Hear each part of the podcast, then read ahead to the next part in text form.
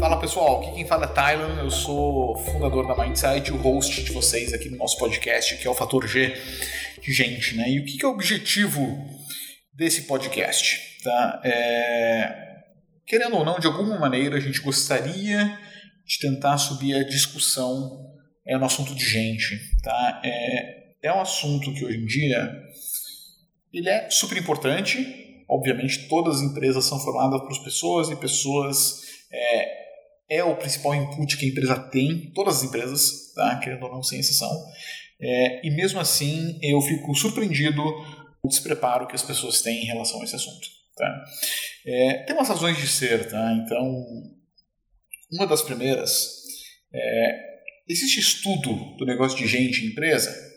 Existe. Tá? Existe toda uma área chamada psicologia é, industrial e organizacional, conhecida como IO Psychology em inglês, e que é uma área, todo um, um, um galho da ciência, da psicologia dedicada especificamente ao ambiente de trabalho. Tá? E, e quando eu vou para esse para essa área, quando a gente para o Brasil, tá? não tem praticamente nada às vezes as coisas têm um nome de psicologia organizacional, mas nunca é, tá? Geralmente são práticas de RH, vamos falar bem a verdade. E, e quando é um troço mais acadêmico mesmo, infelizmente a faculdade de psicologia puxa mais para o negócio de estresse no trabalho, saúde mental em relação ao trabalho, que é um tópico super importante, tá? Então não estou dizendo para deixar de fazer isso, mas o tópico de IO Psychology mesmo, que é entender como é que eu contrato, como é que eu desenvolvo, como é que eu engajo, como é que eu faço carreira, como é que a pessoa se sente dentro do ambiente de trabalho, como é que eu trabalho cultura, é, é inexistente, tá? Não é feito essas coisas é, em nenhuma faculdade de direito. Tá? A administração tem alguma coisa, mas vamos falar a verdade, é fraco. Eu estou falando porque eu fiz administração. É, então, inclusive eu, eu fiz o mestrado né, em psicologia organizacional, é, fiz fora, fiz em Colômbia, em Nova York, e daí quando eu voltei para o Brasil, eu tive que tentar validar esse negócio, porque eu tive a ideia de dar aula na faculdade, sabe como é que é a faculdade, é uma instituição altamente burocrática, geralmente, e daí o MEC exige que seja professor mestre ou doutor para ganhar pontos no MEC, e daí o salário aumenta se você for mestre, blá blá blá blá blá, blá, blá essas merda toda. É, enfim, aí foi o Thailand tentar validar o mestrado dele, não consegui porque não achei nenhum. Você precisa de algum mestrado no Brasil que tenha o mesmo conteúdo, e daí, teoricamente, essa instituição compara os conteúdos, vê que está tudo certo e ela te chancela. Então, eu precisava de uma faculdade brasileira que tivesse um mestrado parecido que me chancelasse. Eu não achei nenhum nem perto. Tá? Quando achava alguma coisa na área, eu tinha que refazer em torno de 80% das matérias. É, esse foi o melhor cenário que eu tive. Então, claramente não tem muita opção aqui, tá? Em termos de mestrado. Então, não tem muita formação. E até nas conferências que a gente vai lá fora, todo ano a gente vai, pelo menos uma, às vezes duas, três. É, a gente não vê nada do Brasil. Tá? Zero, zero pesquisa, zero prática, zero tudo. Assim. Então, o Brasil é praticamente inexistente no radar de estudo de psicologia organizacional no mundo. E, de novo, também por que as pessoas não buscam tanto, né? Querendo ou não, é, é uma área difícil né, de você diferenciar quem que é bom e quem é ruim. Tá? E isso a gente sofre na pele.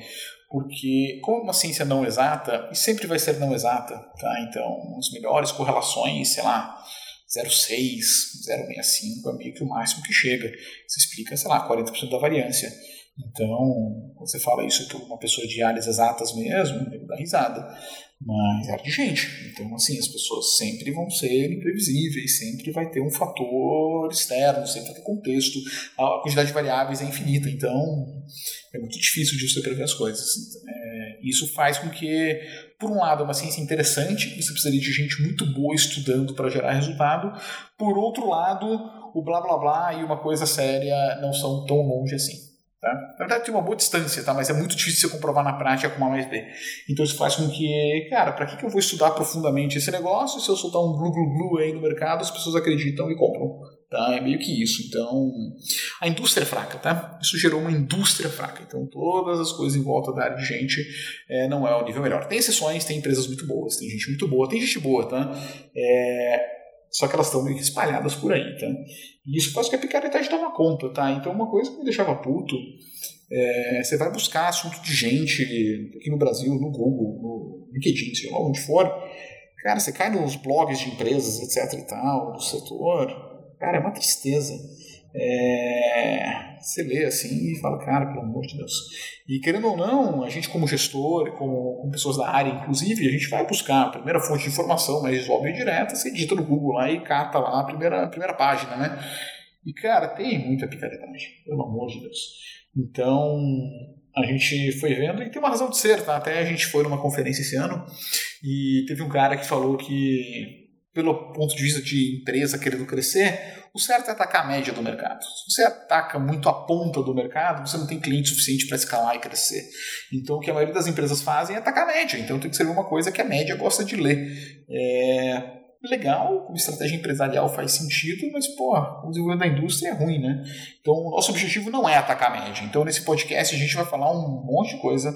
É, talvez algumas pareçam mais agressivas, talvez algumas pareçam um pouco mais. parece arrogante, parece é, prepotente, parece folgado.